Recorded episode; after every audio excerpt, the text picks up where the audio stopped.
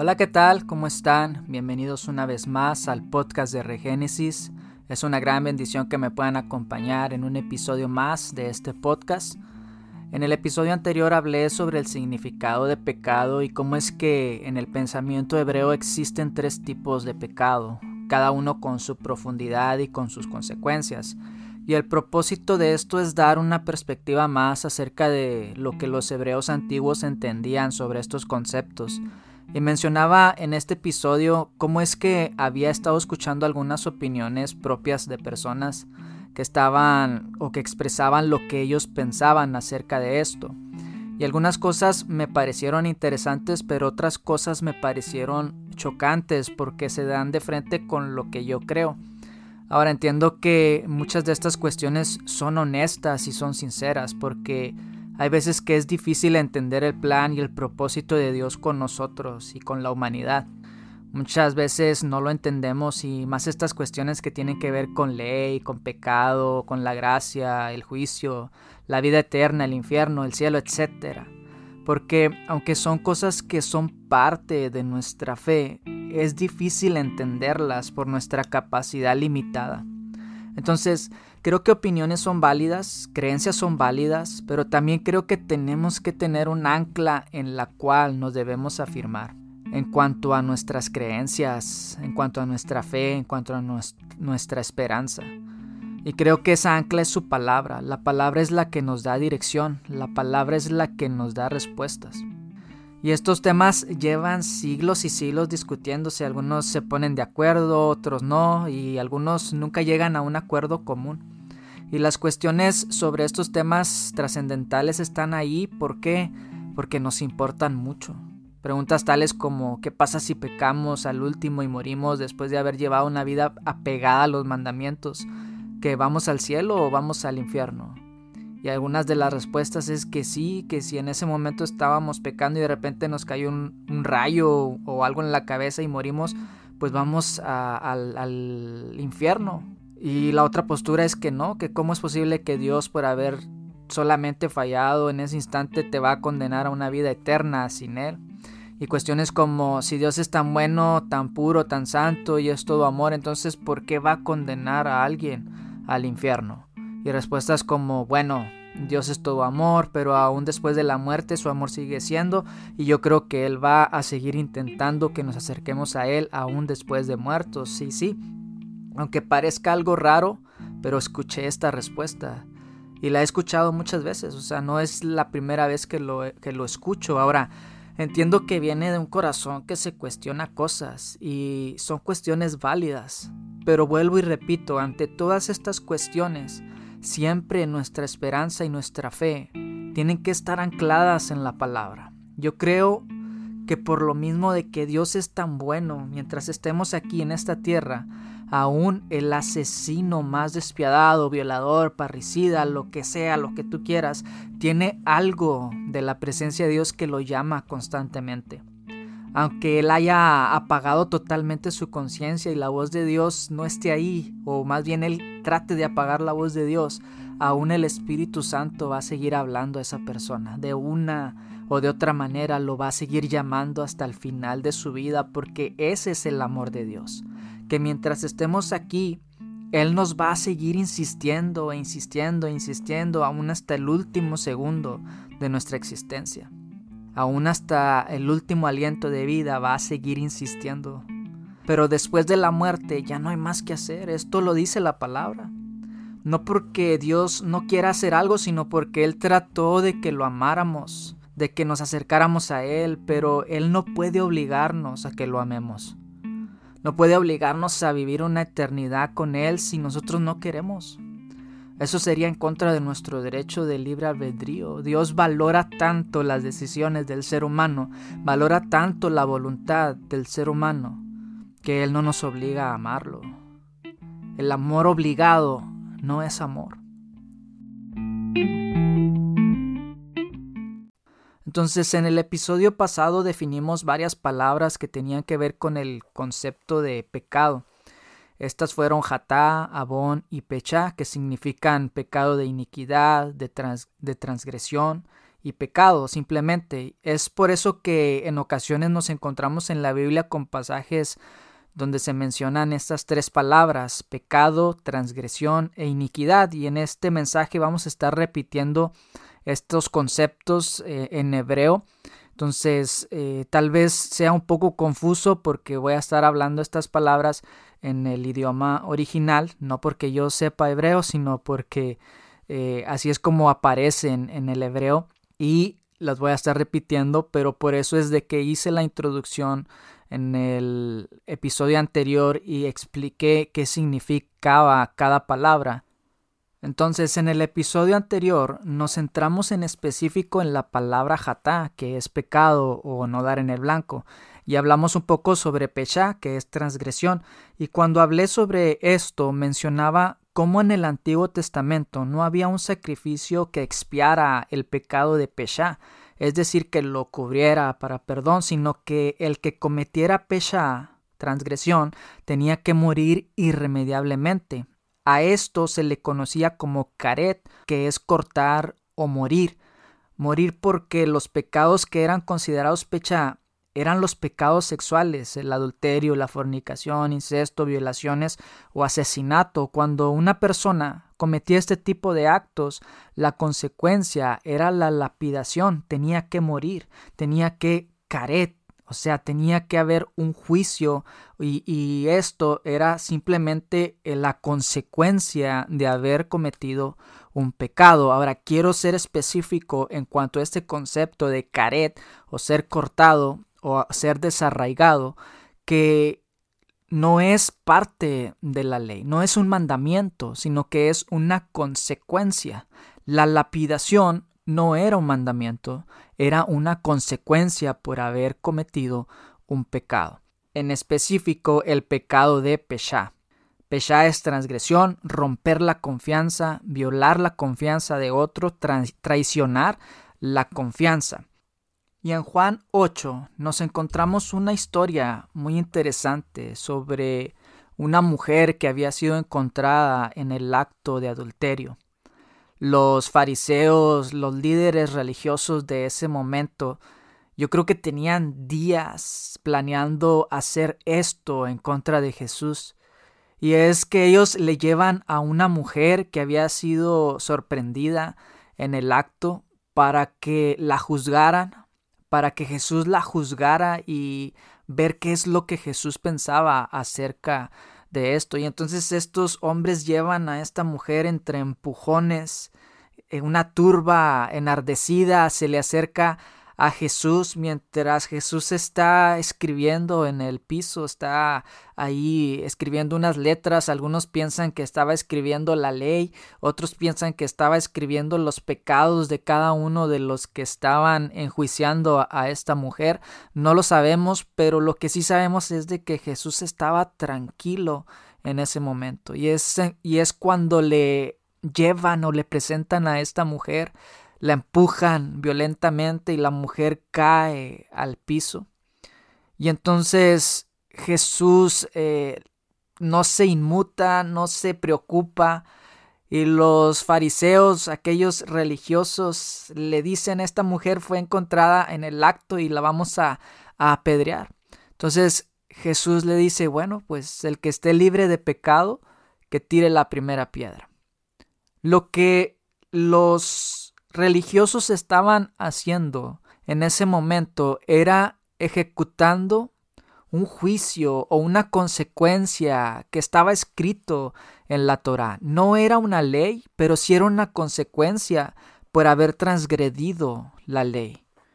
Cuando Jesús les dice a ellos, o sea, el que esté libre de pecado que tire la primera piedra, dice que todos empezaron a arrojar sus piedras porque no había un justo entre ellos.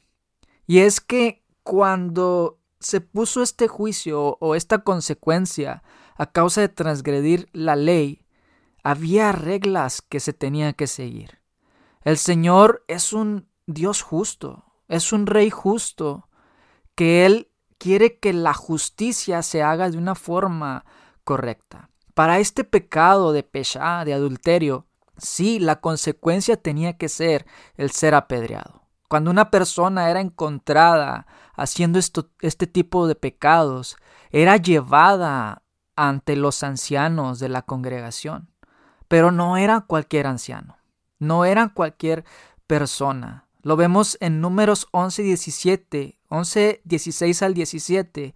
Dice, entonces Jehová dijo a Moisés, reúneme setenta varones de los ancianos de Israel, que tú sabes que son ancianos del pueblo y sus principales, y tráelos a la puerta del tabernáculo de reunión, y esperen ahí contigo, y yo descenderé y hablaré allí contigo, y tomaré del espíritu que está en ti, y pondré en ellos, y llevarán contigo la carga del pueblo, y no la llevarás tú solo. Entonces, cuando una persona era sorprendida en este acto, era llevado ante estos ancianos. Y estos ancianos, estos líderes en el pueblo de Israel que estaba en el desierto, no eran cualquiera. No eran personas cualquiera. No era como que a la persona se le llevaba ante la gente y entre todos la, la apedreaban. No, tenía que ser presentado ante gente justa, ante gente que estaba llena del espíritu que había en Moisés. Y en Moisés estaba el Espíritu Santo de ese espíritu, dice que Dios tomó de ese espíritu y lo repartió entre, entre estos setenta varones. Y estos hombres estaban llenos de la presencia de Dios. Es por eso que cuando le presentaban estos casos a estos hombres, ellos deliberaban y ellos veían el caso, lo hablaban entre ellos y tenía que haber testigos de que aquella persona había pecado. Tenía que haber dos o tres testigos que dijeran lo mismo.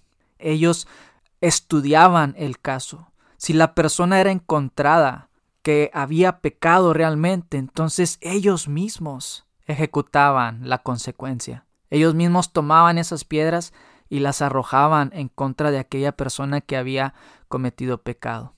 Porque como les decía al principio, para este tipo de pecados no había una expiación. No era como que si yo adulteraba o si yo mataba a alguien, podía restituirlo con un cordero, podía restituirlo con un carnero, con una tórtola. No. No había sacrificio para este tipo de pecados.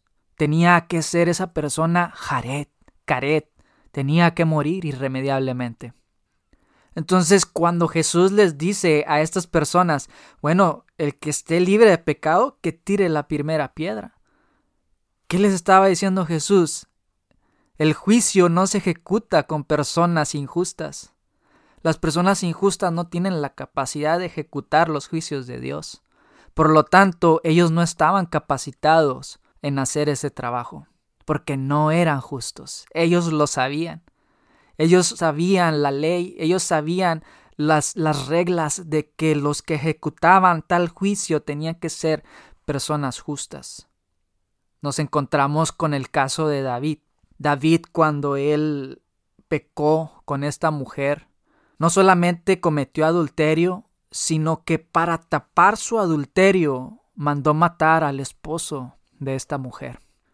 ¿Qué se merecía David? David merecía ser lapidado. Y David lo sabía. David sabía que él tenía que ser lapidado y él lo expresa en el Salmo 51.1 al 4. Ten piedad de mí, oh Dios, conforme a tu misericordia, conforme a la multitud de tus piedades, borra mis rebeliones, rebeliones pechá. Lávame más y más de mi maldad, Abón, el pecado de Abón, y límpiame de mi pecado. Pecado es jatá, errar porque yo reconozco mis rebeliones. David reconocía que había cometido pecado. Y mi pecado está siempre delante de mí contra ti. Contra ti solo he pecado y he hecho lo malo delante de tus ojos, para que seas reconocido justo en tu palabra y tenido por puro en tus juicios. Más adelante, en el 10 dice, crea en mí oh Dios, un corazón limpio, y renueva un espíritu recto dentro de mí. No me eches de delante de ti, y no quites de mí tu Santo Espíritu. Caret. Aquí David le dice al Señor, no quites de mí tu Santo Espíritu, Porque si el Espíritu Santo es quitado de nosotros, es caret, es muerte. David sabía que lo que le tocaba a él era la muerte. Pero ¿por qué David no fue apedreado?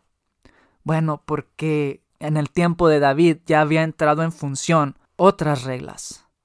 Ahora ya Dios no era el rey total de Israel. El gobierno ya no era totalmente teocrático, sino que Israel había escogido a un hombre como rey.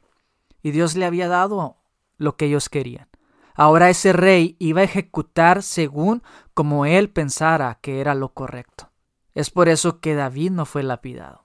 Y es por eso que cuando vamos a Juan 1, a Juan 8, tampoco se podía hacer eso. Aquella mujer no podía ser lapidada porque no había hombres justos que pudieran juzgar con justicia. Ahora, ¿quiere decir que la consecuencia por este pecado ya ha sido quitada? ¿Que no va a haber una consecuencia? No, la consecuencia todavía sigue.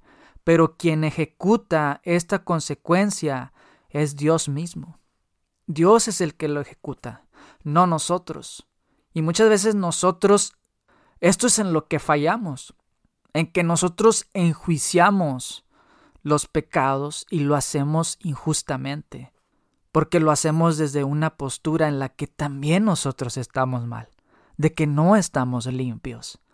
Es ahí donde sí nos encontramos como estos fariseos que llevaron a esta mujer ante Jesús para ver si la podían apedrear.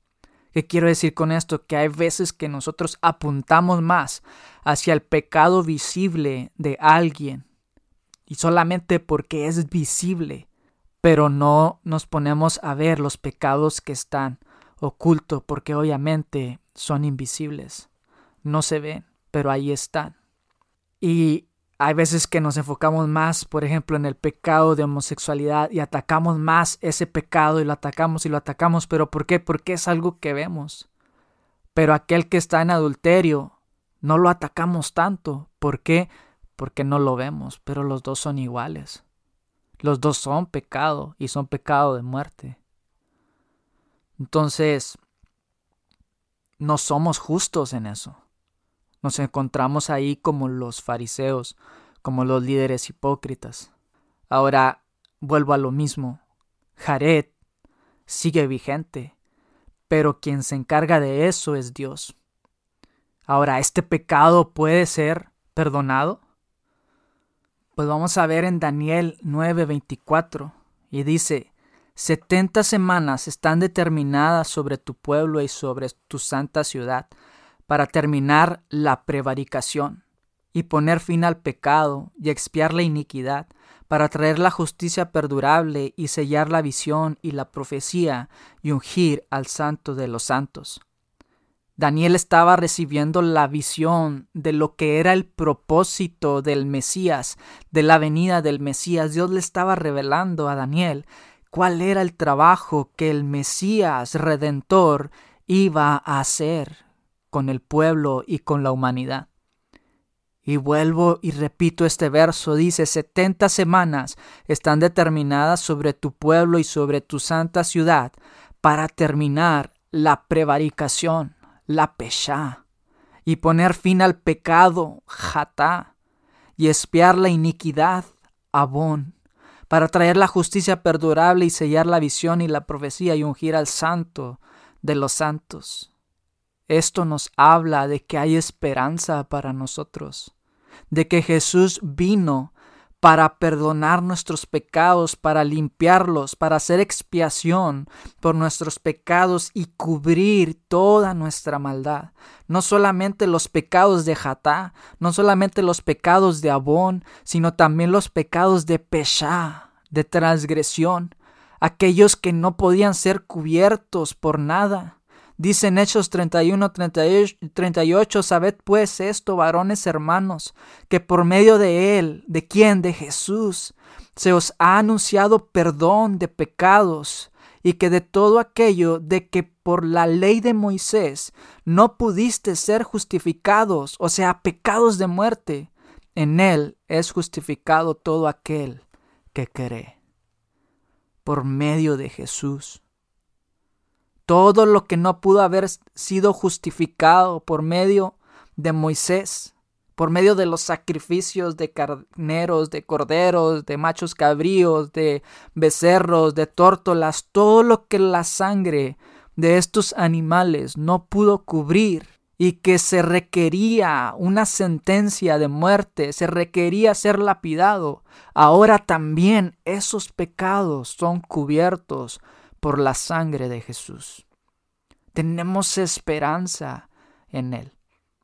Tenemos esperanza en nuestro Señor Jesús. Ahora quiere decir que porque ya hemos sido justificados, de porque ya Dios nos ha acercado a Él, entonces tenemos libertad de hacer lo que queramos. Como mencionaba la vez pasada que San Agustín dijo, ama y haz lo que quieras, o sea, porque ya estoy en el amor de Dios y porque Dios me ama, ¿puedo comportarme de la manera que yo quiera aunque haga cosas malas? No, dice Romanos 6:15, ¿qué, ¿qué pues? ¿Pecaremos porque no estamos bajo la ley, sino bajo la gracia? No, en ninguna manera. En ninguna manera, sino que requiere que sigamos una vida apegada al amor de Dios. Si nosotros amamos a Dios, nuestro comportamiento es como el de Dios. ¿Hacia quién? Hacia nuestro prójimo. Nuestro comportamiento tiene que ser como el de Dios hacia nuestro prójimo. Dice Hebreos 5:8, y aunque era hijo, por lo que padeció, aprendió la obediencia y habiendo sido perfeccionado, vino a ser autor de eterna salvación para todos los que le obedecen. Jesús nos dio ejemplo de obediencia. Y dice que habiendo sido perfeccionado vino a ser autor de eterna salvación. ¿Para quién? ¿Para los que aman? Sí, pero para los que aman en obediencia. Hebreos 10:26 dice, porque si pecaremos voluntariamente después de haber recibido el conocimiento de la verdad, ya no queda más sacrificio por los pecados, sino una horrenda expectación de juicio y de hervor de fuego que ha de devorar a los adversarios. El que viola la ley de Moisés por el testimonio de dos o de tres testigos muere irremisiblemente. ¿Cuánto mayor castigo pensáis que merecerá el que pisoteare al Hijo de Dios y tuviere por inmunda la sangre del pacto en la cual fuisteis santificados e hiciere afrenta al Espíritu de gracia? Dice, porque si pecaremos voluntariamente después de haber recibido el conocimiento de la verdad, ya no queda más sacrificio por los pecados, sino una horrenda expectación de juicio y de hervor de fuego que ha de ser devorada que ha de devorar a los adversarios. El que viola la ley de Moisés por testimonio de dos o tres testigos muere irremisiblemente. Aún está la consecuencia por pecha, solo que Dios la ejecuta. Entonces por eso Dios nos habla de que vivamos una vida en obediencia, de que vivamos una vida apegada a lo que su palabra nos dice, que vamos a caer Sí, vamos a caer, vamos a pecar, sí, va a haber jatá en nosotros, sí, es inevitable. Va a haber jatá. Siempre estamos pecando, siempre estamos fallando. Ahora va a haber abón, abón que es un pecado de, de torcedura, de algo que, eh, que está torcido en nosotros. Abón se refiere más a torcer la ley, a torcer lo que la palabra de Dios nos dice para nuestro beneficio. Y es cambiar lo bueno por lo malo. Es lo que Dios dice, que a lo bueno llaman malo y a lo malo llaman bueno. Y después está Pesha, que ya es el pecado más grande de transgresión, que es el pecado de muerte. Y el Salmo 1 nos habla acerca de esto. Nos habla de que el hombre bendecido es el que se aparta de tres cosas. El que se aparta de andar en consejo de malos, estar en camino de pecadores y sentarse en silla de escarnecedores. En el Salmo 1 vemos un proceso de degradación, un proceso en el que comenzamos primeramente con, con andar en consejos de malos, Andar significa algo esporádico, algo que de vez en cuando hacemos, algo que no es tan malo, pero sí lo practicamos. Andamos ahí, este, tal vez eh, pecados menores, pecados como mentí, pero fue una mentira piadosa, no le hice daño a alguien. Sí, es, es una mentira piadosa, por decirlo así, entre comillas, pero es un pecado, porque sí hay diferencia en cuanto a mentir, porque puede ser una mentira para, como dicen, piadosa, por algo en, en, específico que no es tan grave, pero también puede ser una mentira de transgresión, que es para engañar o, o violar la confianza de alguien. Entonces ahí es pecha, porque estamos transgrediendo la confianza. Entonces, tal vez pecamos en esas cosas mínimas y ahí están constantemente, pero entre tanto estamos practicando y practicando esos pecados habituales, llega un momento en que lo vemos como algo normal y tratamos de encontrarle una respuesta lógica, una respuesta de justificación a lo que estamos haciendo. Es ahí donde entramos al pecado de abón, de torcer la verdad. Y es cuando dice en el Salmo 1, Primero dice, el que no anduvo en consejo de malos y estuvo en, en camino de pecadores. Estar ya es una degradación mayor, donde ya estamos posesionados o posicionados en un pecado que ya nosotros lo justificamos o lo tratamos de justificar. Pero esto nos va a llevar a una degradación mayor y es el de sentarnos en sillas escarnecedores, que ya es pecha, ya es transgresión, ya es cuando ya tu conciencia está tan apagada, el Espíritu Santo en tu vida está tan apagado, la voz del Espíritu Santo es tan débil en tu vida que no te importa más, que ya has caído en esa etapa donde blasfemas, donde te burlas de las cosas de Dios, donde tu espíritu está muy apagado y tu conciencia está muy débil. Entonces, el Salmo 1 nos habla del cuidado que debemos de tener de no transitar por ese camino de degradación hasta llegar al pecado de Pesha. Entonces Dios quiere obediencia de nosotros. Vamos a caer, vamos a pecar. Sí, eso es inevitable. Estamos en un cuerpo de pecado.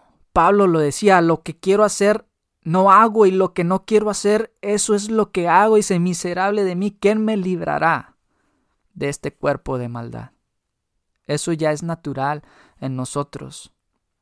Por eso el Señor le dijo a Caín, cuando Caín empezó a tener esos pensamientos desordenados acerca de su hermano Abel, el Señor viene con él y le dice, Caín, dice, ¿por qué estás enojado?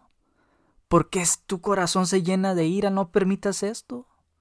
Y le dice, dice, el, el pecado está a la puerta y te está llamando. Dice, con todo eso, tu voluntad será sobre él, tu deseo será sobre él.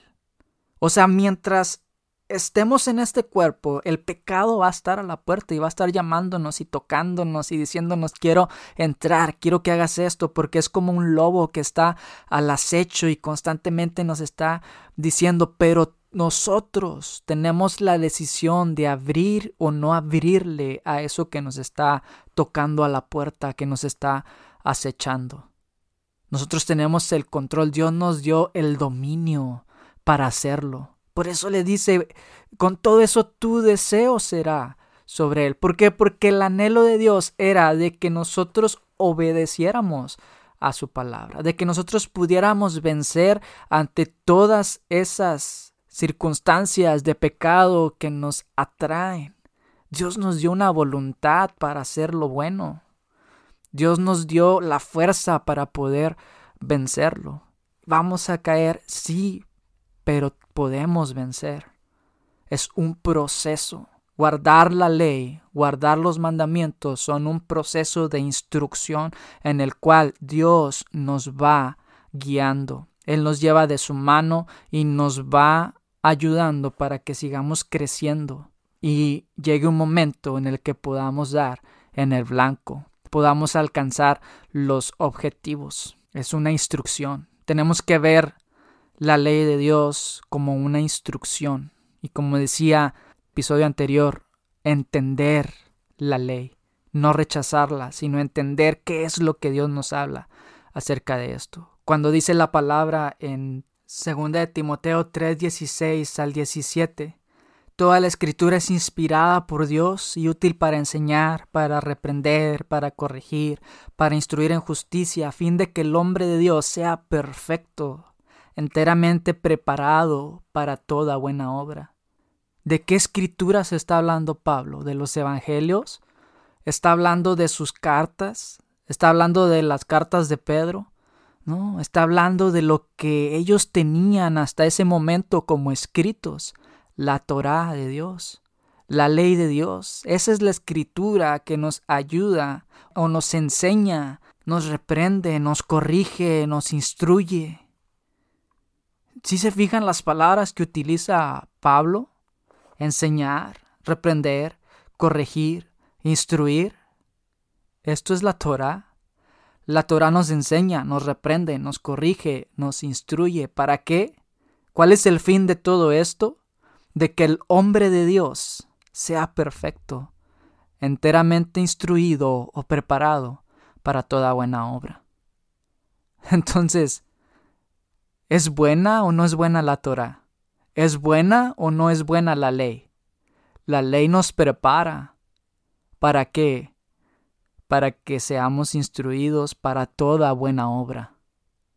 Y yo escucho personas que dicen, yo yo solo el, Nuevo Testamento y ya, yo solo lo que Jesús dice y ya, yo solo me enfoco en lo que Jesús ah, habla y, y, es todo. Ok, pero el Antiguo Testamento, eh, perdón, el Nuevo Testamento no existiera si no hubiera un Antiguo Testamento. Porque los profetas, los discípulos, los apóstoles, los hombres de Dios, todos hablaron de lo que había en la Torah y el que no se sujetó a lo que la Torah decía no fue tomado en cuenta. Y aún Jesús mismo, si, si, nosotros decimos yo hablo solo lo que Jesús dice o yo creo solo lo que Jesús dice, ¿qué expresó Jesús en el Sermón del Monte? La Torah de Dios. Jesús no habló de otra cosa. Jesús habló la ley, habló la Torah. O si no, hagamos la comparación de lo que Jesús dice en el Sermón del Monte con lo que dice Deuteronomio.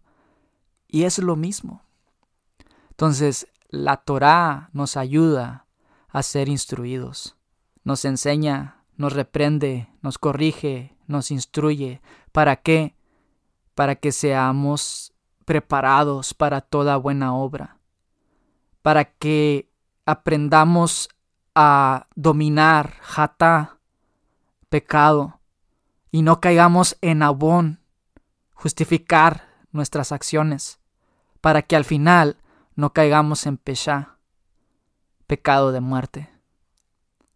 Entonces, los dejo con esto y vamos a seguir hablando sobre pecado y las consecuencias de esto y qué es lo que provoca en nuestras vidas. Y espero que haya sido de bendición para sus vidas y nuevamente reafirmo de que esto no es legalismo, esto no es de que voy a, voy a ser salvo por las obras de la ley, no, somos salvos por gracia, somos salvos por la fe en el Hijo de Dios, por el sacrificio de Jesús en la cruz, pero Dios también requiere de nosotros obediencia. Dios también requiere de nosotros que atendamos a su palabra, porque Jesús nos dio ejemplo. Jesús fue obediente y como hijo obediente se sometió y guardó su palabra y nos dio ejemplo para que nosotros también hiciéramos como Él hizo. Entonces, bendiciones y esperen la siguiente, el siguiente episodio de este podcast. Oremos, Señor, te damos gracias por esta palabra y te pedimos, Señor, que estos conceptos puedan ser revelados a nuestra mente y a nuestro corazón, Señor, y que podamos entender cuál es el propósito tuyo en nuestras vidas, el porqué del pecado, el porqué de la gracia, el porqué de la ley, el por qué hay un infierno, por qué hay un cielo. Tal vez no alcanzamos a comprender tus pensamientos, Señor, pero ayúdanos a entender. Ayúdanos a entender qué es lo que tú quieres para nosotros. Revélanos por medio de tu Espíritu Santo el plan perfecto, eterno, divino, que viene desde antes de que este mundo fuera fundado. El plan perfecto tuyo, Señor. Te damos gracias, bendecimos tu nombre, en el nombre de Jesús. Amén.